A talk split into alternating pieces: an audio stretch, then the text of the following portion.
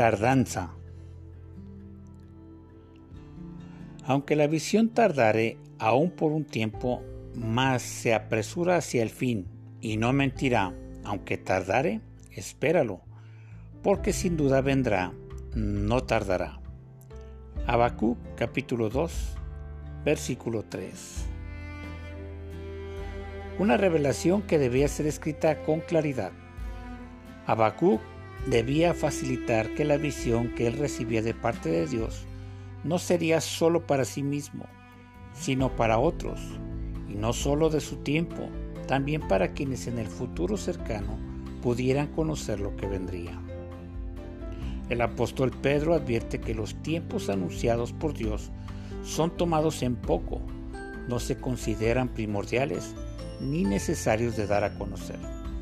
Segunda de Pedro 2.9. Es tan benévolo el Señor Dios Todopoderoso que se encarga de dar a conocer sus planes.